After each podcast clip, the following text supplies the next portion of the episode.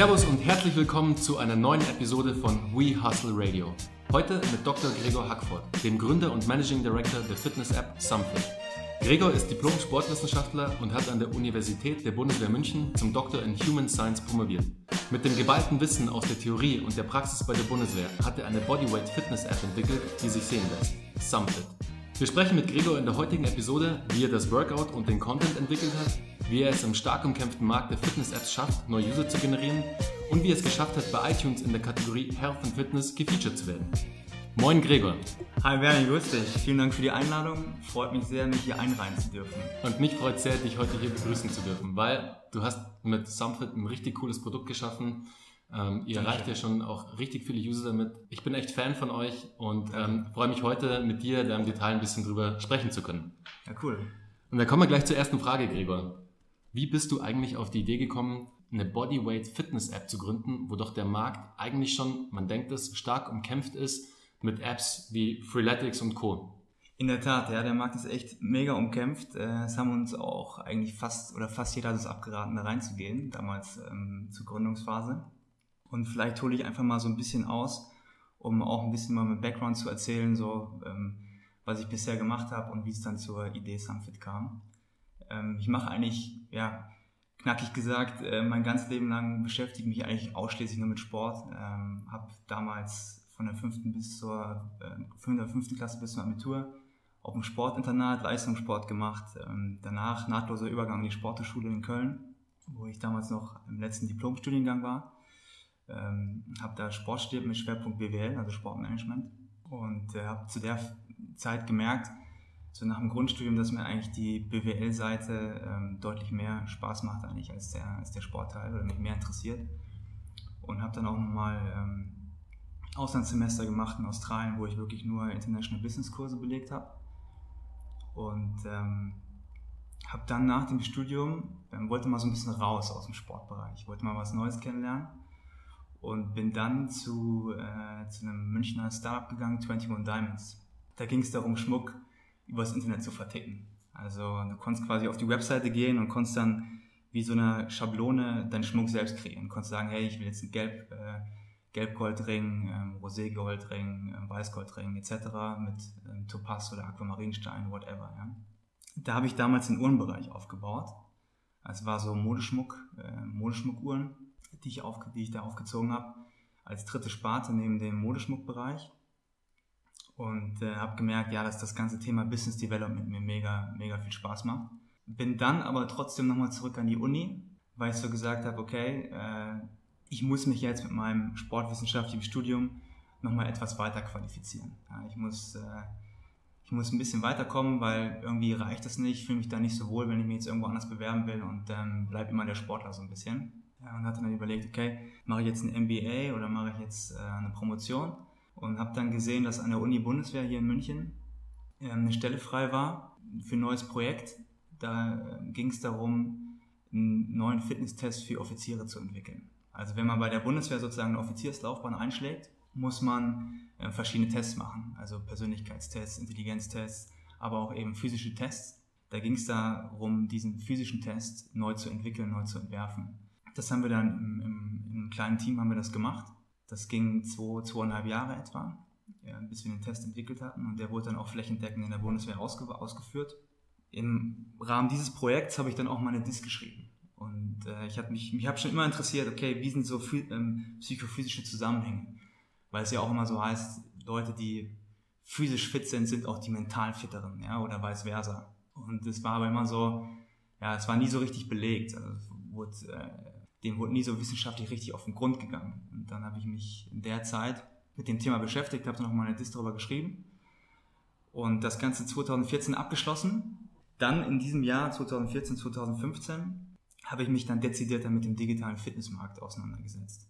Und jedes Jahr bringt beispielsweise Deloitte unter anderem so einen ähm, Fitnessreport raus über die Offline-Fitnessbranche, ja, also Fitnessstudios. Und der ist immer relativ interessant, wie sich das Ganze so entwickelt im Offline-Bereich. Und ich habe dann, hab dann äh, mir die Frage gestellt, ja, äh, was ist denn eigentlich mit dem Online-Bereich, mit dem digitalen Fitnessbereich? Der wird ja gar nicht erwähnt. So.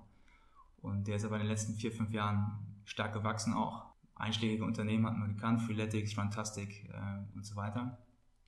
Wie wäre es denn mal, wenn ich mich mal daran mache und versuche, den Markt, so wie die Leute das für den Offline-Bereich machen, für den Online-Bereich zu analysieren.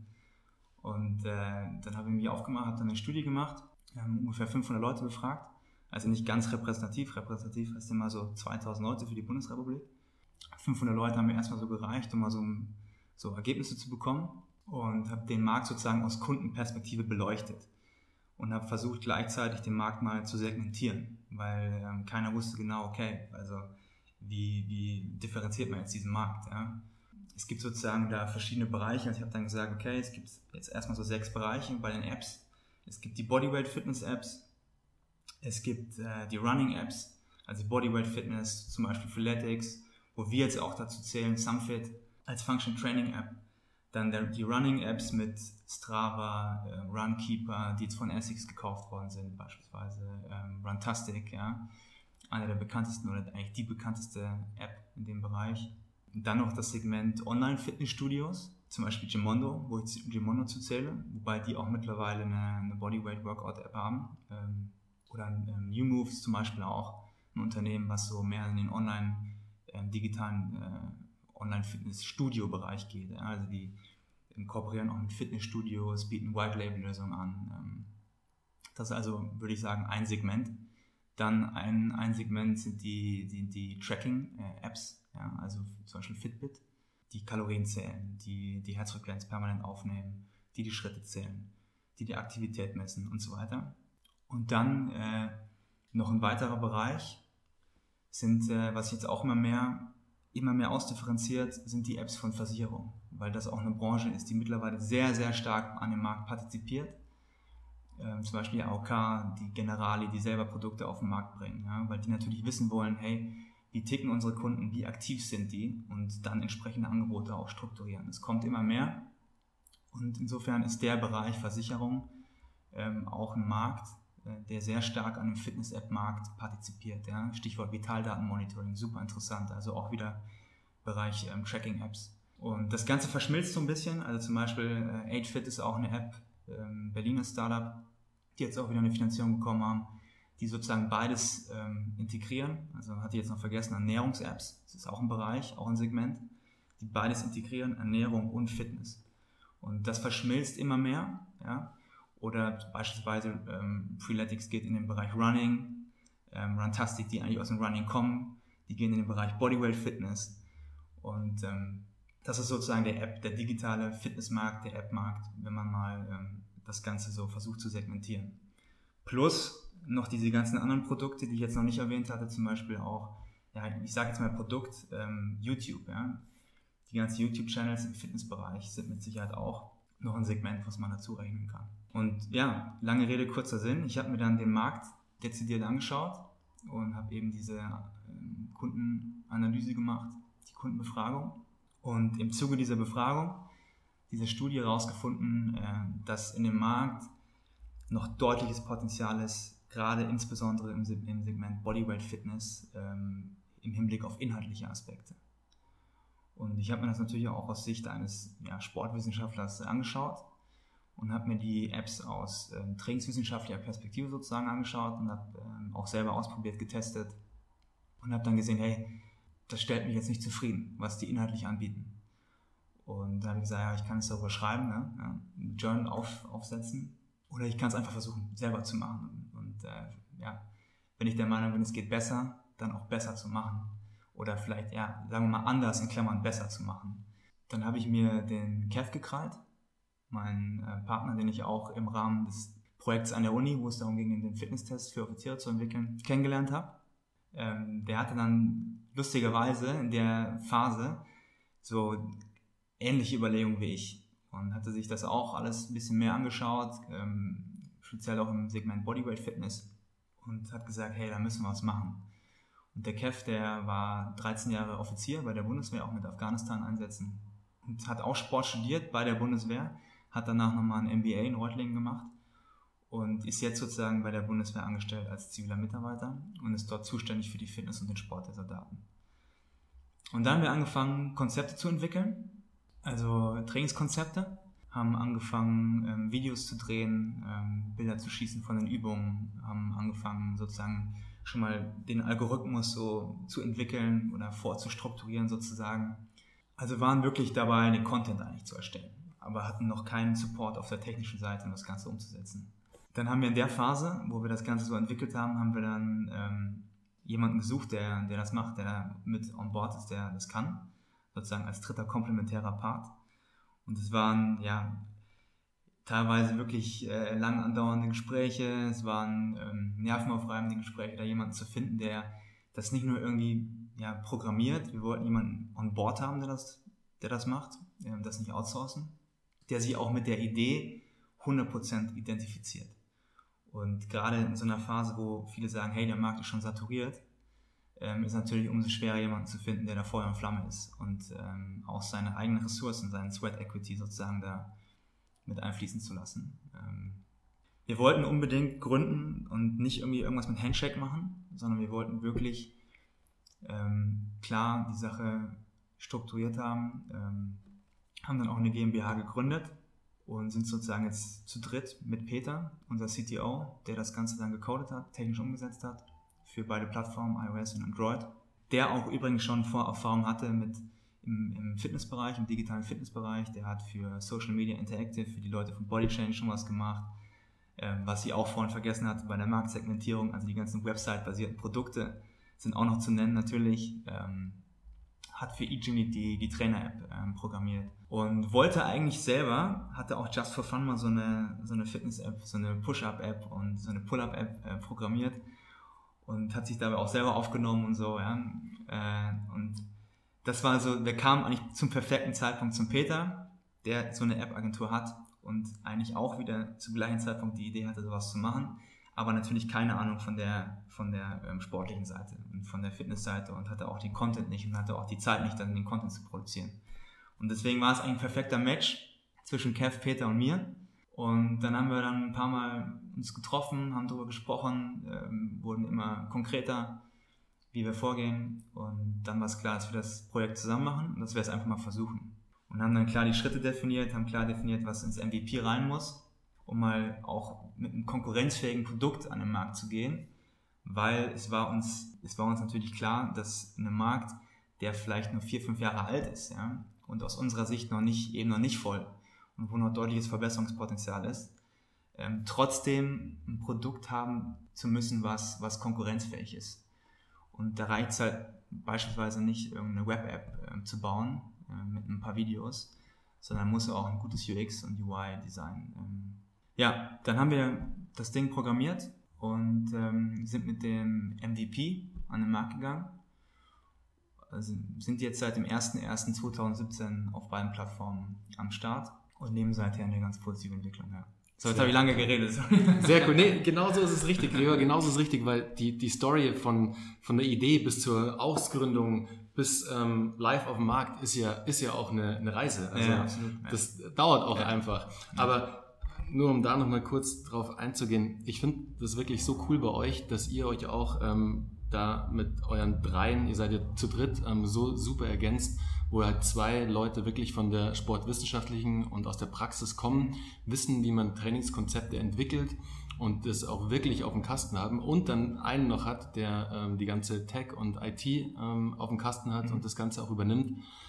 Und ich glaube, dass sowas extrem wichtig ist, dass du eben, wie du gesagt hast, das Ganze nicht outsourced und von jemand anderem entwickeln lässt, sondern mhm. dass du es in-house machst, dass mhm. derjenige auch committed ist und auch Bock auf das Thema hat. Weil aus meiner Erfahrung, ich weiß nicht, wie da deine Erfahrung ist, wenn man sich mit etwas nicht richtig identifizieren kann, dann bleibt man auch nicht lange dran. Absolut. Dann fängt, sobald die ersten Probleme auftreten, ja, droppst du weg. Droppt man weg, ja. gibt auf und ist raus. Aber ja. wenn du committed bist und wenn es dein Ding ist, dann bleibst du dabei und kämpfst darum, dass das Ding nach vorne geht. Definitiv, ja, definitiv. Also ich wusste auch in der Phase, in der ich diese Studie gemacht habe, wusste ich eigentlich auch schon, dass es genau mein Ding ist, das sowas zu machen, so ein Produkt zu entwickeln, weil ich für mich selber auch immer wieder gemerkt, ich habe eine mega Gestaltungsmotivation und ähm, Fitness und digital, das interessiert mich einfach un mhm. unfassbar krass. Und digital, also was das mit der digitale Bereich interessiert, ähm, habe ich insbesondere in der Zeit bei 21 Diamonds ähm, gemerkt für mich. Und Sport und Fitness, ähm, wie ich vorhin gesagt habe, begleitet mich sozusagen schon mein ganzes Leben. Und deswegen habe ich gewusst, bei so einem Projekt kann ich die beiden Sachen, die mich unfassbar krass interessieren, ähm, zusammenbringen. Und deswegen war auch diese Phase so schwierig, ähm, jemanden zu finden, der da technisch noch das Ganze für uns aufsetzt.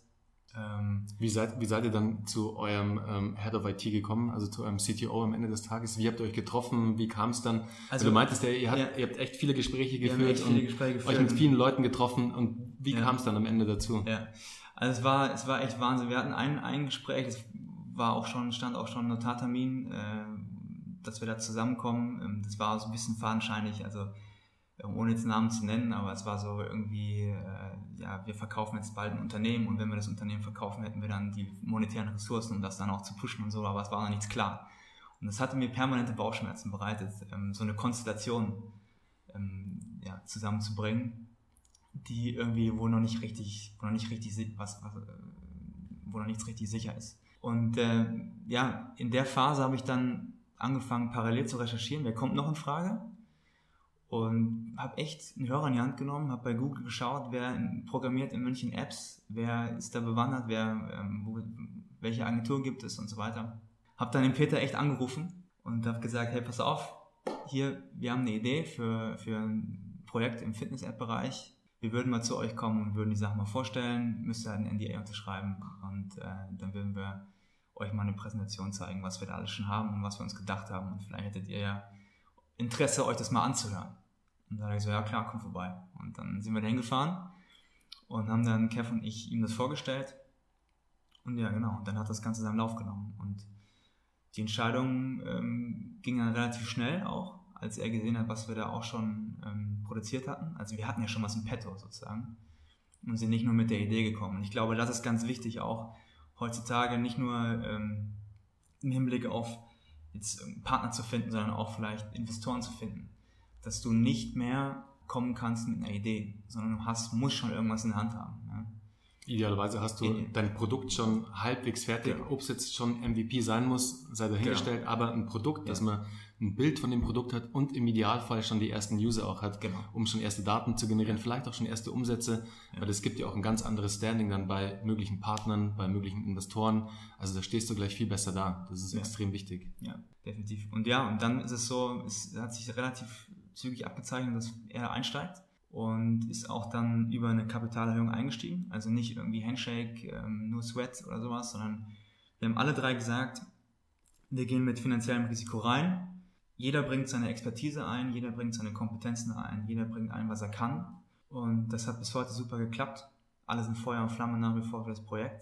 Haben auch deswegen das Ganze verhältnismäßig kostengünstig, äh, eigentlich Wahnsinn, äh, kostengünstig aufsetzen können. Weil wir eben, wie gesagt, ähm, genau diese Kompetenzen haben, um so ein Produkt zu entwickeln.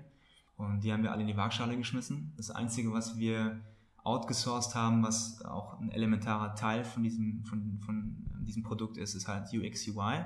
Ich muss sagen, ich habe echt so viel gelernt auch in dem Projekt, auch am Anfang die Wireframes skizziert, ja, also die ganze App-Architektur sozusagen mitgestaltet. Wir wussten, dass wir jetzt nicht so viele Möglichkeiten haben finanziell, ähm, uns da eine riesen Agentur zu suchen mit einem großen Namen, die uns das äh, designt, sondern wir müssen es eher mit einer kleineren Agentur machen, vielleicht mit einem Freelancer. Und deswegen musste ich das auch dass ich viel selber machen muss, um denjenigen, der das designt, ganz konkrete äh, Vorgaben zu geben, dass das möglichst zeiteffizient läuft und auch möglichst kostengünstig läuft, weil wir eben nicht so ein großes Risiko eingehen konnten. Und dann haben wir jemanden gefunden in Berlin, mittlerweile auch ein Freund von mir, muss ich sagen, der, der Ben, der mit seiner ähm, Agentur der echt eine super Arbeit meiner Meinung nach ähm, geleistet hat und mit dem wir bis jetzt noch gut zusammenarbeiten. Und die haben uns das Ganze designt sozusagen. Ja? Und das war der größere Kostblock jetzt in, in der Entwicklungsphase, die wir outgesourced haben. Ansonsten haben wir eigentlich alles selber gemacht. Aber richtig investiert, weil wie du sagst, ähm, perfektes oder ideales ähm, UX, UI, also User Experience Design oder User Interface Design ja. ausgesprochen, ist extrem wichtig für eine, für eine App, weil vor allem im Fitnessbereich, wenn du jetzt ein Workout machst und ja. du wirst als User schlecht durch das Workout geführt, ja.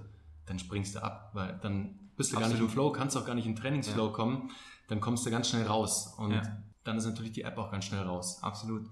Ich finde, also das ist, Design ist einfach bei solchen Produkten unfassbar wichtig. Ähm, du kannst heutzutage, musst du, musst du im, im, im App-Business, sage ich jetzt mal, ein, ein gutes UX und UI-Design haben, sonst geht die, dümpelt die App irgendwo in der Menge rum oder geht unter. Weil gerade auch, wie du sagst, im Fitnessbereich, die Leute sehen ja nicht, was, was da trainingswissenschaftlich dahinter steckt. Die sehen eine Übungskombination, die sehen eine Übungsreihe, aber die wissen ja nicht wirklich, was versteckt hinter der Progression, was steckt in dem Algorithmus drin und so weiter, ja. Ähm, wie gehen dann die Feedback-Loops mit ein? Und ähm, also das sind alles Sachen, die sieht der User erstmal nicht, sondern was der erstmal sieht, ist nur das Design. Und dann sagt er, ja, gefällt mir oder gefällt mir nicht.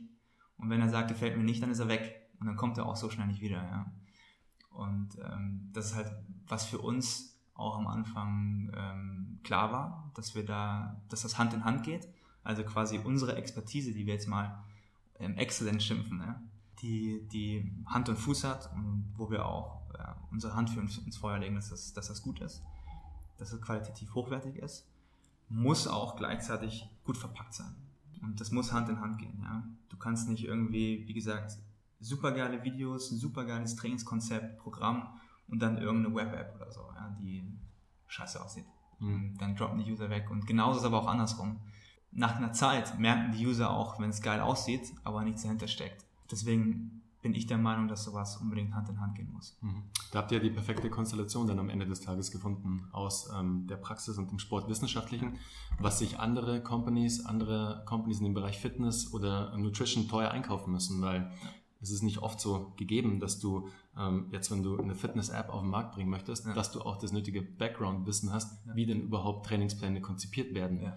Allein das ist bei euch schon, finde ich super, dass da wirklich zwei Männer an Bord sind, die sich mit dem Thema extrem auskennen und wie du sagst, das Thema hat Hand und Fuß und du kannst dich als User einfach, du kannst dir sicher sein, dass das, was du bei Sumfit trainierst, auch einen sportwissenschaftlichen Hintergrund hat und auch einen Effekt erzielt. Absolut. Also ich glaube, du musst für solche Produkte ähm, muss das sein. Also das ist auch bei auch im Personal Trainer Bereich, ja, jetzt mal so im Offline Bereich. Ähm, du merkst, wenn die Leute nicht kompetent sind und das checken auch die Leinen irgendwann. Und genauso sage ich jetzt mal bei dem digitalen Personal Trainer. Der checkt auch der Laie irgendwann, wenn das Ganze immer das Gleiche ist, wenn es immer zu intensiv ist, wenn du systematisch überfordert wirst. Da haben wir gesagt, da liegen eben ganz klar die Verbesserungspotenziale. Gregor, wie kamt ihr denn an eure ersten User? Ähm, kam das eher organisch aus dem Netzwerk? Also bist du wirklich, ähm, genauso wie du es auch ähm, gemacht hast, als du euren CTO gesucht hast, hast du dann hast du einen Telefonhörer in die Hand genommen, deine Freunde alle angerufen und eine große WhatsApp-Gruppe gemacht, alles rumgeschickt, so hey, wir haben jetzt ein neues Produkt ja. am Markt, ähm, schaut euch doch bitte mal an. Oder war das eher ähm, im Social-Bereich? Also habt ihr viel über Social Media gemacht? Oder waren es am Anfang auch schon doch ähm, Paid Ads, wo ihr wirklich Geld in die Hand genommen habt, um die ersten User zu generieren? Also am Anfang haben wir, ähm, also ja, wir haben, ich habe den Hörer in die Hand genommen, habe meinen Freunden über WhatsApp geschrieben, natürlich, ja, dass die das alle ausprobieren müssen. Das ist ganz klar, habe ich gemacht. Auch über Facebook, dann sind wir ähm, ein paar Tage früher sind wir, haben wir die Facebook-Seite gemacht und dann haben wir zum Tag der, ähm, des Launches, haben wir natürlich auch da das Ganze ähm, bekannt gegeben. Was uns aber in der Phase wirklich zugute gekommen ist, weil wir haben kein Geld in die Hand genommen erstmal, war, dass wir ähm, zum Tag des Launches äh, hatten wir ein Live Q&A mit der ähm, Bundeswehrseite auf Facebook. Und ähm, die hatten uns interviewt, eine Stunde, und haben uns Fragen gestellt, äh, wie wir das Ganze auch entwickelt haben und so weiter. Und da kam natürlich Traffic. Ja? Also ich will jetzt nicht sagen ähm, unfassbar oder sowas, auf gar keinen Fall. Es war, es war einfach schön, es mitzunehmen. Es hatten, haben ein paar User generiert. Ähm, wir hatten natürlich auch dann quasi den Worst Case Fuck Up, dass es nämlich ähm, Probleme beim Login gab. Ja. gab natürlich mega Stress bei, bei der Registrierung im Onboarding-Prozess. Das heißt, ähm, erstmal richtig Shitstorm bei den Bewertungen. Aber okay, das passiert halt, ja. Konnten wir aber dann während des QAs auch fixen. Cool dass so dass dann auch sozusagen in der zweiten Phase, ähm, in der letzten halben Stunde des Q&As, ähm, die Leute auch in die App gekommen sind. Ja. Aber okay, das war so, es war ein bisschen, wie soll ich sagen, zielspältig. Es war cool, dass wir schon ein paar User generieren konnten für Umme. Es war aber auch natürlich, dass wir so einen Fucker äh, hatten, äh, weil alles schnell, schnell, schnell gehen musste. Ähm, hat es natürlich auch dazu geführt, dass wir da ein paar schlechte Bewertungen bekommen haben, aber mei, so ist halt. Ja, und da, das war so der erste Tag, was ganz geil war, dass wir dann schon so ein paar Use Cases aufmachen konnten direkt und hatten, ich nenne das jetzt mal, einige Test-User, die uns wirklich äh, knallhart gesagt haben, hey, hier und da ähm, ist cool oder ist nicht so cool. Funktioniert, funktioniert nicht. Und das hat natürlich auch wieder positiv dazu beigetragen, dass wir ähm, relativ zügig und schnell gemerkt haben, wo liegen die Schwachpunkte und haben, konnten auch dann ähm, eigentlich so die groben Sachen zügig eliminieren ja? und dann weiter nach, weiter nach vorne schreiten.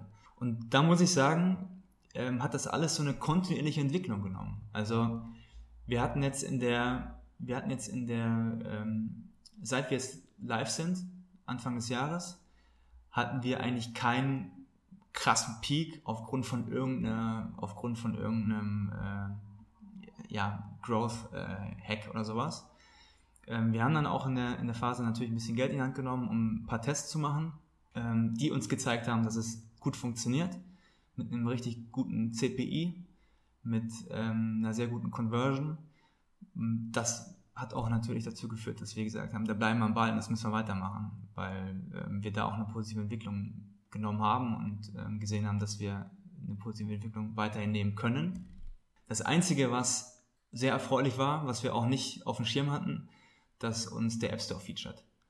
Und das war echt eine geile Sache. Also ich gucke morgens irgendwie in die Analytics bei iTunes Connect und äh, sehe, dass wir so ein Balkendiagramm und sehe auf einmal so einen Balken so durch die Decke gehen, ja halt mit Impressions, so irgendwie 1,5 Millionen Impressions, Impressions an einem Tag. Und äh, was natürlich runtergebrochen auf die, auf die Downloads und auf die Sales signifikant geringer ist, ja, das ist nicht der Rede wert, aber auf jeden Fall mal äh, nice to have. Auf jeden Fall. Ja. Ich meine, du wirst ein Smile gehabt haben, das ja, bis zu den Augen hochgegangen ja, ist wahrscheinlich. Ja, und ich habe auch nicht gecheckt, was, also was ist da, was geht da jetzt ab, ja, weil ich echt nicht erwartet habe, dass, dass die uns da featuren ähm, unter der Rubrik meiner neuen Lieblings-Apps. Ähm, man muss überlegen, ich weiß jetzt, wie viele tausend Apps in der Woche neu auf den Markt kommen. Aber es sind äh, 100.000 wahrscheinlich im Jahr. Und ähm, es da reinzuschaffen, ist irgendwo schon ein Ritterschlag. Definitiv. Ja, weil es, es, ja, es spricht fürs Produkt, spricht für die Qualität des Produkts, es spricht auch für die Active User Rate. Ähm, die werden nicht irgendein Produkt nehmen, was keine User hat, ja, was keine aktiven User hat. Wahrscheinlich auch für die Conversion, ähm, weil Apple natürlich auch Geld verdienen will. Von daher war es für uns echt super nice, das da drin zu sein und hat sich selbstverständlich auch ähm, sehr positiv aus, auch auf die, äh, auf die organisch äh, generierten Downloads ausgewirkt. Mhm. Und das haben wir jetzt, wir sind aktuell auch wieder gefeatured in der Rubrik Fitness und Gesundheit. Und das natürlich auch wieder schön mitzunehmen. Ja. Also wir freuen uns momentan sehr, dass das alles so. Kann ich mir sehr gut vorstellen. Passiert, ja. Gregor, hast du da vielleicht für die Zuhörer vielleicht, ähm, die auch eine eigene App im App Store haben, die vielleicht vorhaben, eine eigene App in den ähm, Store reinzubringen, hast du da ein paar Tipps, wie man es schaffen kann, gefeatured zu werden von Apple? Ja, also ich hatte es ich eigentlich so insgesamt so vereinzelt schon erwähnt, eigentlich, dass das Design natürlich gut sein muss, dass die Leute direkt sehen, okay, das ist ein qualitativ hochwertiges Produkt. Und ich glaube dann, ähm, ich spreche jetzt mal wieder vom, vom Fitness, äh, speziell vom Fitnessbereich, dass es inhaltlich vom Trainingsprogramm her ähm, ansprechend sein muss. Und dass die Leute merken, hey, ich, das ist ein echt cooles Programm, ich werde hier ganzheitlich trainieren, das, was an dem Text steht, was da versprochen wird, wird auch in der App gehalten. Ja? Ich werde da gut durchgeführt.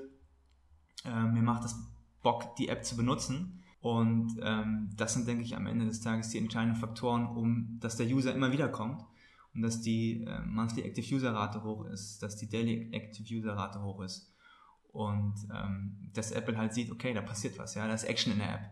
Zum Beispiel haben wir auch mal das Magazin von uns, haben wir ganz am Anfang ähm, bewusst gesagt, packen wir nicht die, auf die Webseite, sondern packen wir in die App dass auch dafür die Leute in die App gehen, um da Action drin zu haben. Wir haben jetzt ein Community-Feature hinzugefügt mit dem Leaderboard und mit dem Feed, was wirklich total basic ist eigentlich. Ja, ist einfach nur ein Feed, wo du freiwillig mitmachen kannst. Also du kannst sagen, hey, ich will anderen zeigen, was ich gemacht habe, andere sollen sehen, was ich gemacht habe, was ich trainiert habe, welches Workout ich absolviert habe. Oder ich sage eben, nee, will ich nicht, ich will anonym bleiben hier. Und dann, wenn du sagst, ja, ich ähm, finde es cool, wenn andere sehen, was ich gemacht habe, dann siehst du halt, okay, was, äh, wie fühlt er sich nach dem Workout? Dann kann man einen Kommentar schreiben, du bist im Leaderboard, also auch so ein bisschen Gamification-Aspekt, ja, was viele auch anspornt. Ähm, und da machen ungefähr so 20, 30 Prozent unserer User machen da mit. Und was auch ein bisschen Action in die App bringt. Und das wollen wir noch ausweiten, weil durch so Community Features kommen Leute natürlich auch in die App, wenn sie nicht trainieren, um zu schauen, okay, was haben jetzt meine Freunde gemacht, ähm, um sich oft so leicht zu vernetzen, ähm, auszutauschen. Auch um Content zu auch konsumieren. Um Content zu konsumieren, okay. genau. Und ähm, ich finde auch so ein Community Feature ist super wichtig auch, um dich immun gegen Konkurrenzprodukte zu machen. Weil wenn die Leute in der App sind und die haben sich da vernetzt und die haben vielleicht sogar Trainingsgruppen, wie es bei einer anderen App auch äh, ja, par excellence ähm, zustande kam, dass sich die Leute auch dann im Real Life treffen und, und zusammen Sport machen, zusammen trainieren. Ähm, das ist natürlich jetzt der, das Allerbeste, was passieren kann. Und deswegen, wenn die Leute wissen, okay, ich habe hier so einen Anker mit meinem Produkt ähm, und treffe auch andere Leute über, mein, über dieses Produkt, ähm, kommuniziere über dieses Produkt mit anderen Leuten, dann werde ich nicht, nur weil es jetzt eine andere Fitness-App gibt, die vielleicht auch so geil aussieht oder auch gutes Trainingsprogramm hat, ähm, zu der wechseln, sondern bleibe ich da. Und deswegen wollen wir das auf jeden Fall auch noch ausweiten. Das Ganze, was Community betrifft. Mhm. Extrem wichtiger Punkt, wie du schon sagst. Ähm, eine starke, treue Community zu haben, ist jetzt nicht nur für eine Fitness-App wichtig, die ist eigentlich für jeden Brand für wichtig. Jeden, jeden Jeder Brand. Brand. muss heutzutage ja. eigentlich in der Lage sein oder den Fokus darauf haben oder es zumindest auf dem Schirm haben, ja.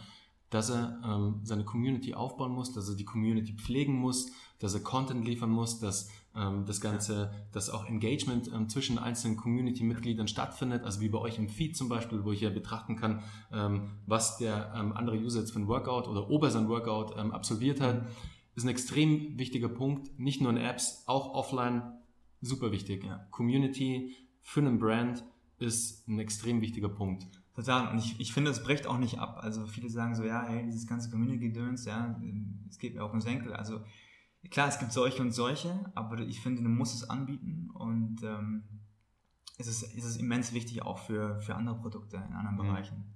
Es ist einfach ein motivierender, motivierendes, äh, motivierender Aspekt. Mhm. Wenn ich sehe, hey, auch wenn ich da jetzt nicht mitmache, aber ich sehe, hey, da ist Action drin, andere machen was, ähm, die bleiben dran, ja, die rutschen da im, im Leaderboard, rutschen die sukzessive nach oben, ähm, sind fleißig, dann will ich auch fleißig sein. Mhm. Ja. ja. Ist ja auch einfach wichtig, dass wenn die User dann offline unterwegs sind in ihrem eigenen Netzwerk und du ein tolles Produkt hast mit einem tollen Design, mit tollen Funktionalitäten, dann ist natürlich ähm, der Oberritterschlag sozusagen, wenn sie das Produkt weiterempfehlen. Also Absolut, wenn ja. Word of Mouth dann wirklich stattfindet, dann ist es so dermaßen wichtig und geil für ein Produkt. Ja. Das schaffst du aber nur mit einer treuen, loyalen und committeden Community mit Usern, die wirklich das Produkt lieben, einfach Product Lover sind. Total, ja. Und bis du dort mal hinkommst, es dauert immer eine Zeit lang, bis du einfach dein Produkt so weit schleifst, dass es ähm, diesen Status dann erreicht hat. Aber wenn du es geschafft hast, dann ist es natürlich mega, weil ja. dann kann wirklich auch so ein exponentielles Wachstum dann noch ja. eintreten. Ja. Weil dann nicht nur deine normalen Marketingkanäle für neue User sorgen, sondern auch der User für neue User sorgt. Das genial ist. Definitiv. Gregor, mich würde mal sehr interessieren, was deine Meinung ist, was du findest, ein Unternehmer heutzutage, vor allem in der digitalen Welt, jetzt auch gerne ähm, in der App-Welt zu sagen, als App-Entrepreneur mhm. mitbringen muss, damit man erfolgreich sein kann, erfolgreich ist und sich auch gegen starken Wettbewerb ähm, mhm. schützen kann, beziehungsweise da auch standhalten mhm. kann. Also erstens jetzt, ähm, wenn man nochmal den Case nehmen von uns, dass viele echt abgeraten haben, in den Markt zu gehen, weil ähm, viele gesagt haben, er ist schon voll, er ist schon saturiert. Glaube ich, darf man sich nicht zu sehr von anderen beeinflussen lassen, wenn man überzeugt von was ist, wenn man der Meinung ist, ja, es funktioniert, ich habe die Kompetenz oder ich habe die Idee, ich habe ähm, Mittel und Wege, wie es vielleicht anders, wie es vielleicht besser geht, ähm, sollte man sich nicht zu sehr negativ von anderen beeinflussen äh, lassen, dass es nicht funktioniert. Ja. Also bei uns war es auch so, wir haben klar gesehen, der Offline-Fitnessmarkt wächst und wächst jedes Jahr. Ähm, es sind erstmals über 10 Millionen äh, Deutsche im Fitnessstudio. Das sind ungefähr ja, 12 Prozent.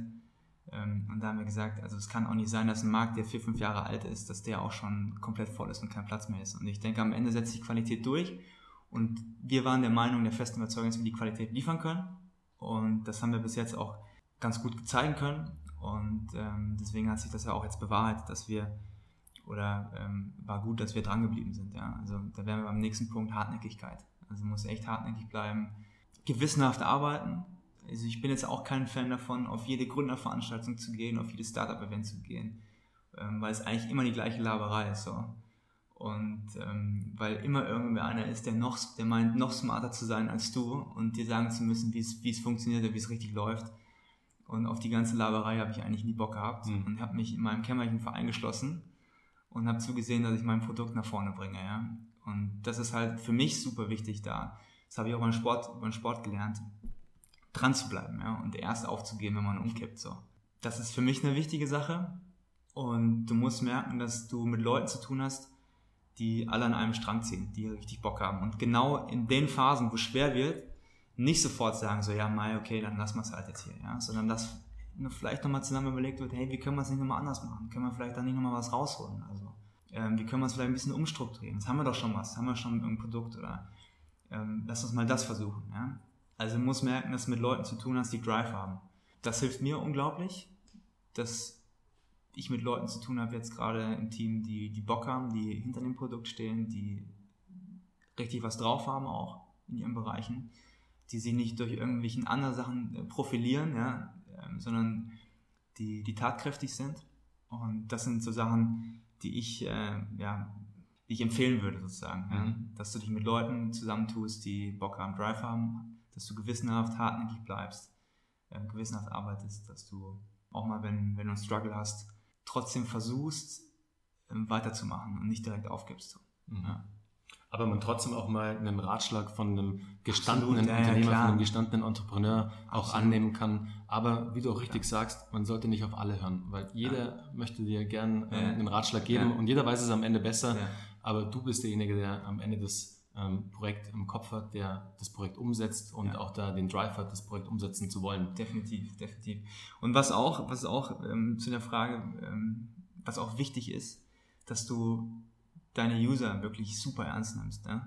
Also das ist das, das ist die Philosophie, die wir auch leben. Ähm, ich lese mir jede Mail durch. Ich mache auch Customer ähm, ähm, ja, Management mache ich auch selber. Also ich beantworte jede Kundenmail selber. Und dadurch merkst du halt echt, bist du super nah an dem Produkt dran. Mhm. Ich finde es auch echt cool, wenn die dir knallhartes Feedback geben. Ja? Weil das ist das Konstruktivste, was du, was du bekommen kannst. Wenn dir einer sagt, hey, das und das finde ich scheiße, das funktioniert gerade nicht oder so. Und dir wird dann erstmal klar, boah, fuck, was haben wir da eigentlich für ein Produkt, ja. Und deswegen will ich es auch so schnell nicht abgeben. Ähm, ich bin momentan echt am Limit so von den Ressourcen her. Aber äh, das ist mir echt wichtig, da nah dran zu sein, um zu wissen, okay, wo sind da noch die Stellschrauben, ja? Wo müssen wir noch, wo können wir noch optimieren? Ich meine, du kannst es nie jedem recht machen. Der eine will so, der andere will so. Ähm, aber du kannst auf jeden Fall, oder du, du, du weißt, ja, was die, was die User wollen und ähm, das ist bei so einem Produkt extrem wichtig, gerade in der Anfangsphase. Da sind wir wieder bei der Community. Also ja. wieder bei der Basis zu sein und ja. die Community auch ernst zu nehmen. Also da wirklich nicht, wie du ganz richtig sagst, nicht jeden, weil jeder hat irgendwo ein Wehwehchen, aber dort, wo konstruktives Feedback kommt, dass das Produkt am Ende des Tages verbessert. Ja. Auf jeden Fall. Und das ist das beste Feedback, was du für dein Produkt einsammeln kannst. Du sparst dir da auf der ersten, ähm, an der ersten Stelle ja auch User-Umfragen, die du erstmal erstellen müsstest und auch um durchführen müsstest, etc aber so, wenn du wirklich auch dich um Customer Care kümmerst und da auch wirklich ja. in der Kommunikation mit dem User bist, das gibt dir natürlich, der ja auch für das Produkt am Ende des Tages verantwortlich ist, sehr viele Informationen, die super wichtig sind. Ja. Cool. Definitiv, ja. Super. Gregor, wir waren vorher schon mal bei dem größten Fuck-up. Mhm. Ähm, den hast du ja mit der ähm, Live-QA bei der Bundeswehr ja. eigentlich schon beantwortet. eigentlich, schon, ja. ja. eigentlich schon beantwortet. Da wollte ich nur noch mal fragen, was mich nur einfach interessiert, wie groß war denn, äh, wie groß ist denn die, die Bundeswehr Facebook-Page, wo die Live-QA war? Boah, also das sind, ich glaube, ich will jetzt nichts Falsches sagen, es sind, glaube ich, ähm, sogar über 200.000 Fans auf der Seite. Und ich meine, das ist nochmal so, es korreliert ja nicht gleich, also Fans korreliert ja nicht unbedingt immer gleich mit dem Erfolg oder mhm. des Unternehmens oder der App oder so, ja. Ähm, also Facebook muss man machen, ist echt, aber um das mal so zu sagen, ähm, bei der Bundeswehr glaube ich, dass Involvement halt echt krass hoch ist. Und das ist das Wichtige, dass du Fans hast auf deiner Facebook-Page, die auch involviert sind, ja.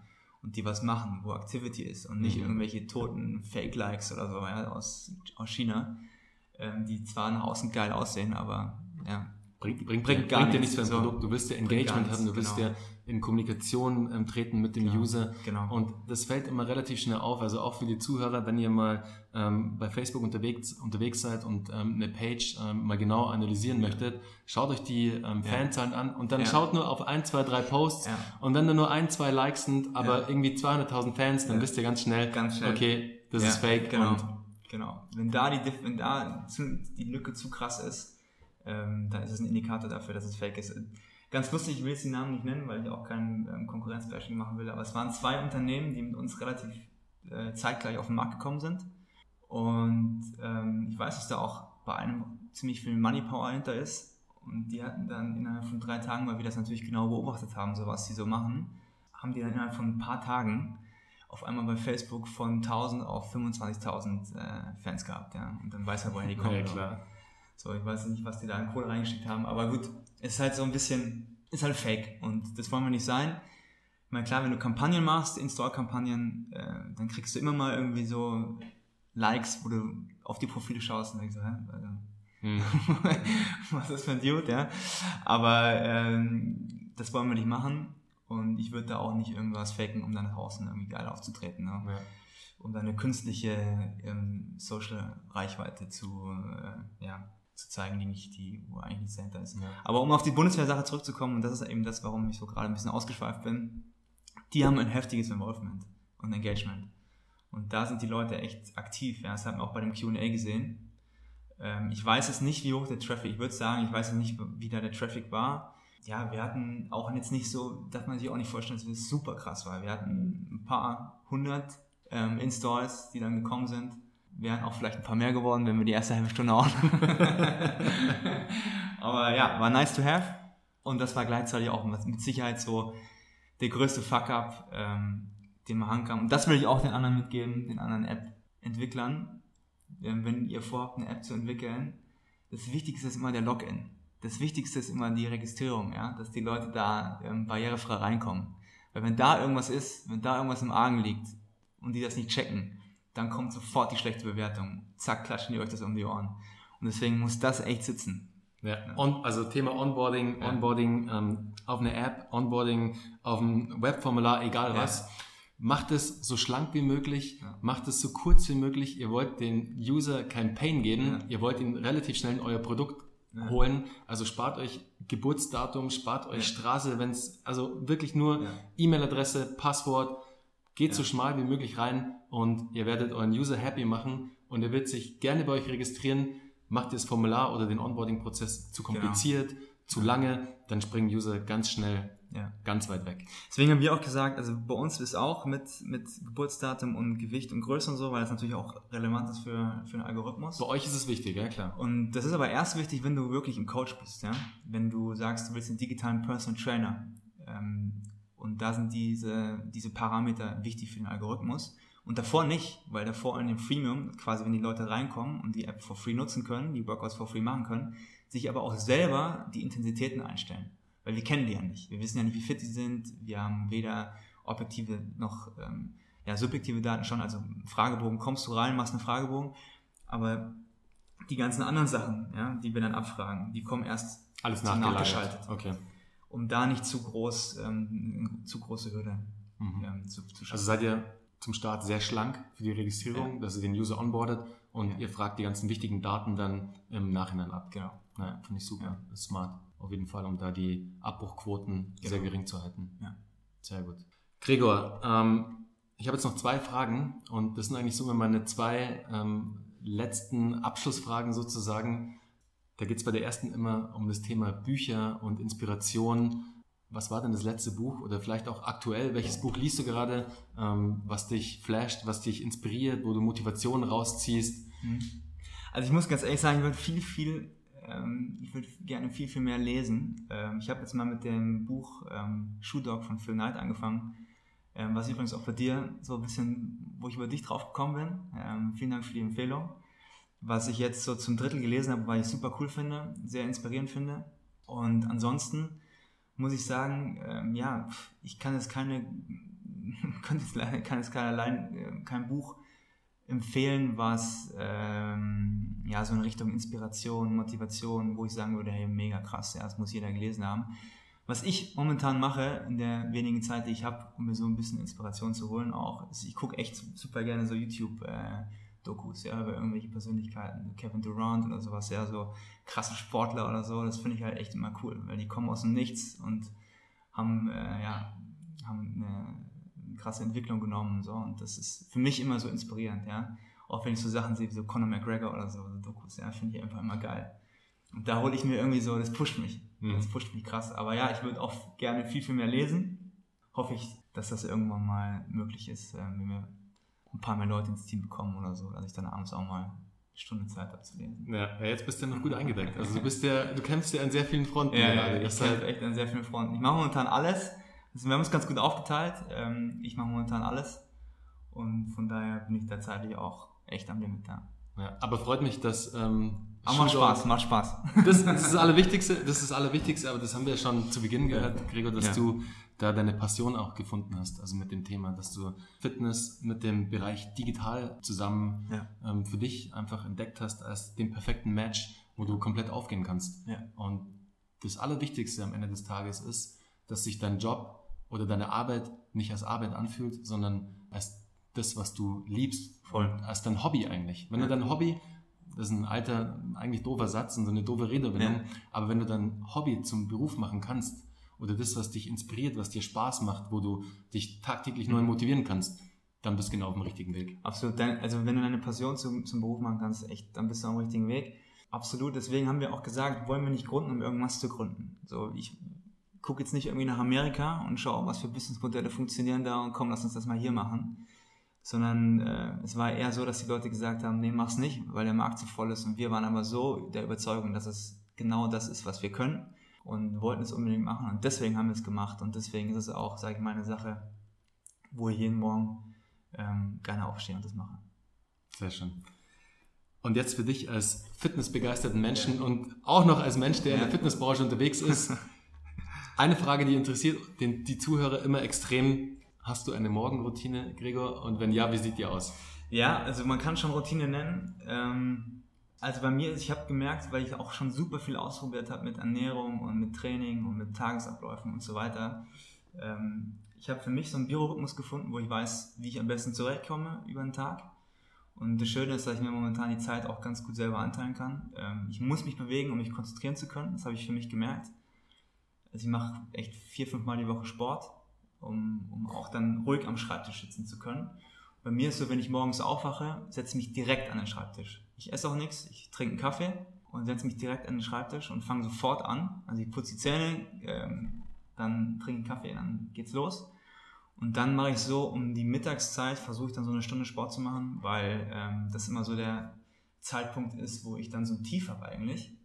Und da habe ich für mich gemerkt, das umgehe ich ganz gut, indem ich ähm, mich körperlich ja, physisch äh, aktiviere und betätige. Wenn ich da aktiv bin, dann habe ich hinten raus auch nicht so ein Loch. Und ähm, ja, dann mache ich dann meistens nach dem Sport, esse ich dann eine Kleinigkeit und was Leichtes auch, dass ich dann nicht müde werde und dann mache ich weiter.